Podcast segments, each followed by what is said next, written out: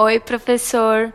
O nosso grupo, composto pela Andressa Botton, Camille Ventura, Esther Arroio e Julia Borges, vai fazer um resumo em áudio do livro Memórias Póstumas de Brás Cuba e o autor é Machado de Assis. Eu, Esther, vou começar falando sobre o narrador.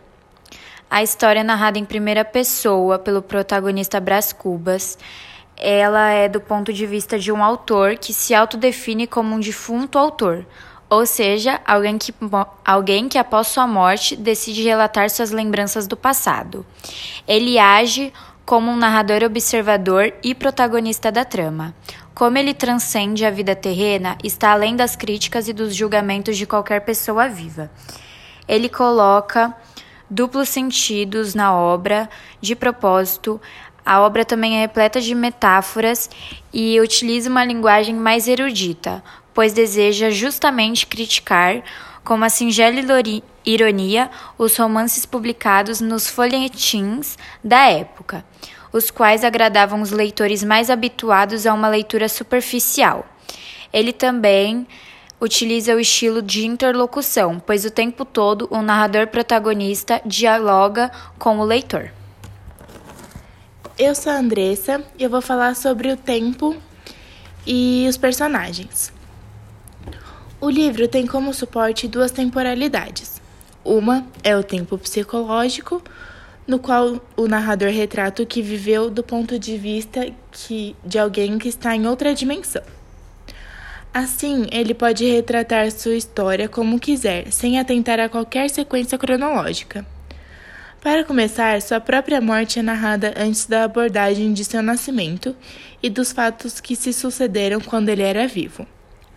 O outro tempo é o cronológico. Nesse âmbito, os eventos seguem um encadeamento racional. O defunto autor conta sua meninice, os tempos da adolescência, a viagem para Coimbra e o retorno ao Brasil até desembocar na sua morte.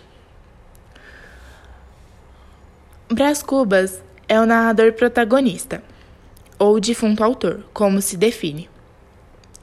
Um morto que decide retratar suas memórias de uma forma irônica. Essa é a posição que ele julga a vida humana. Virgília, mulher do político Lobo Neves e amante do protagonista, teve a oportunidade de se casar com Brás Cubas, mas optou por se tornar a esposa de um homem influente e, ao mesmo tempo, manter um relacionamento clandestino com um antigo namorado. Quincas Borba, amigo de Brás Cubas, cria a filosofia do humanitismo. Eugênia, garota claudicante, beijada pelo protagonista e depois desprezada por ele.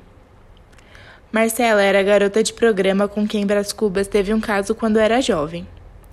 Cotrim, marido de Sabrina, irmã de Brás Cubas, é um sujeito grosseiro na forma de lidar com os escravos. Nhaloló é da família de Cotrim. Sabrina faz de tudo para seu irmão se casar com ela, mas a jovem morre antes da cerimônia. Dona Plácida, ex-serviçal de Virgília, encobre o relacionamento marginalizado entre o protagonista e Virgília.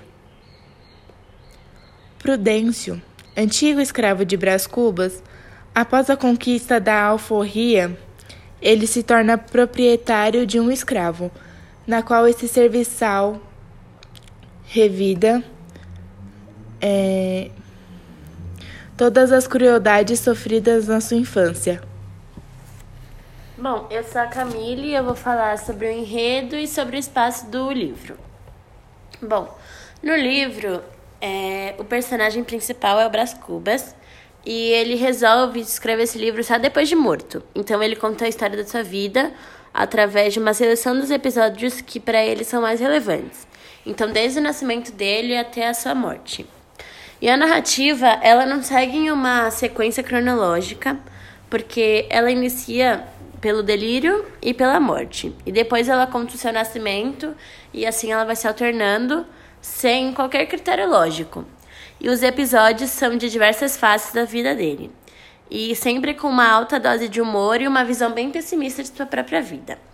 Bom, ele nasceu em uma família rica e proprietária. o que possibilitou para ele nunca precisar trabalhar. Ou seja, ele nunca precisou comprar o pão com o suor do seu rosto. Na infância, ele sempre foi um menino bem endiabrado, como podemos dizer, bem agitado.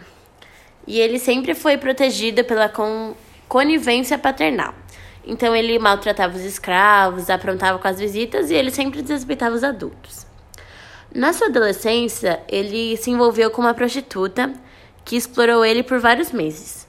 Só que na narrativa ele acaba resumindo numa frase que seria Marcela amou-me durante 15 meses e 11 contos de réis.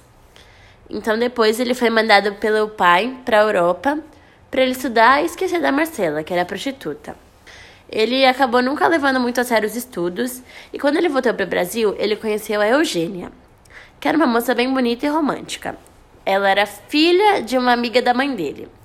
E ele lembra que quando ele era criança, ele flagrou a mãe da menina, a mãe da Eugênia, beijando um homem casado atrás de uma moita. E a Eugênia, ela não tinha um pai declarado, então ele acabou dando o apelido irônico para ela de Flor da Moita já que a mãe, né, ficou com outro homem atrás da moita. Bom, e mesmo sabendo que o pai dele jamais permitiria que ele se casasse com uma moça pobre filha de mãe solteira, ele acabou seduzindo a Eugênia e beijando ela. Ele acabou conquistando o beijo dela.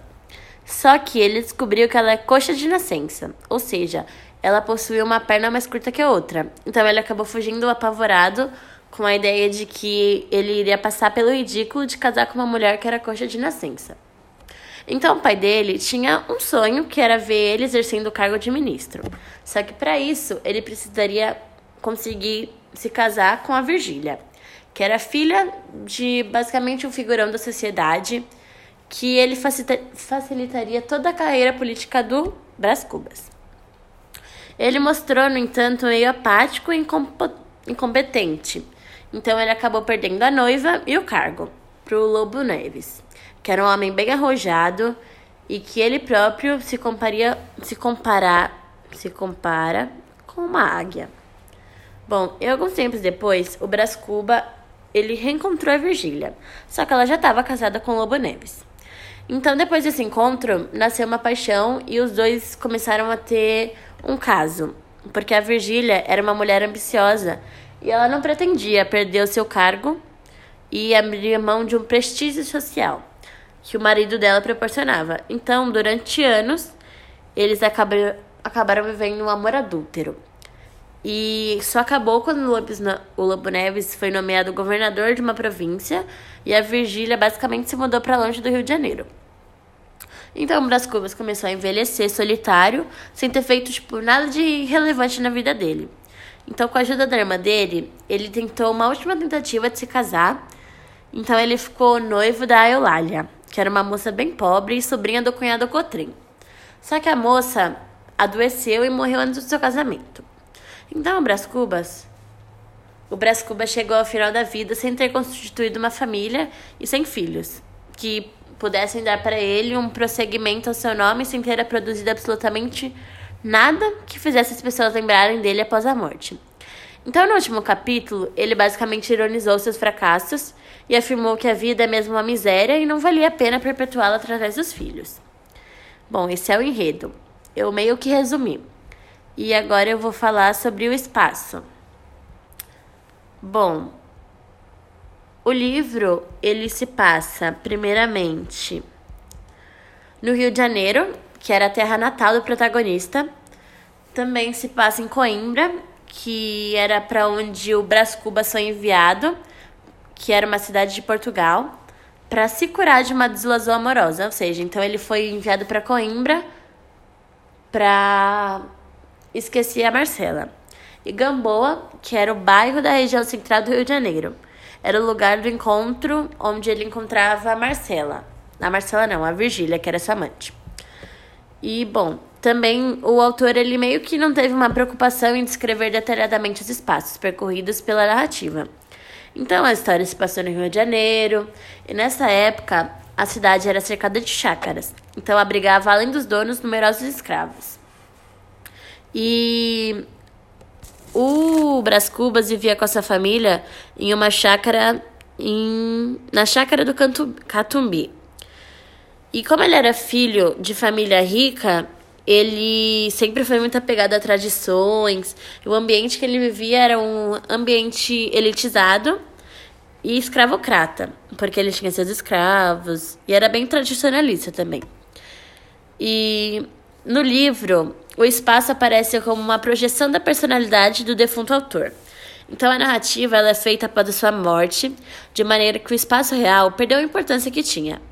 Após ter testemunhado todos os séculos, passados e futuros, ele percebeu que a sua fragilidade e a transitoriedade do mundo.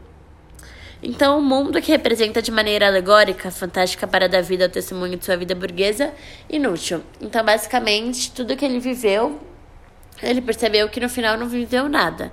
Porque ele nunca se casou, nunca teve filhos. Então, basicamente é isso. É, eu sou a Júlia e eu vou falar sobre a biografia de Machado de Assis. Bom, Joaquim Maria Machado de Assis foi um dos maiores escritores da língua portuguesa de todos os tempos. Considerado o pai do realismo brasileiro, cujo marco inicial é o seu romance Memórias Póstumas de Brás Cubas, que foi escrito em 1881. O autor tem uma fundamental importância na constituição da literatura brasileira.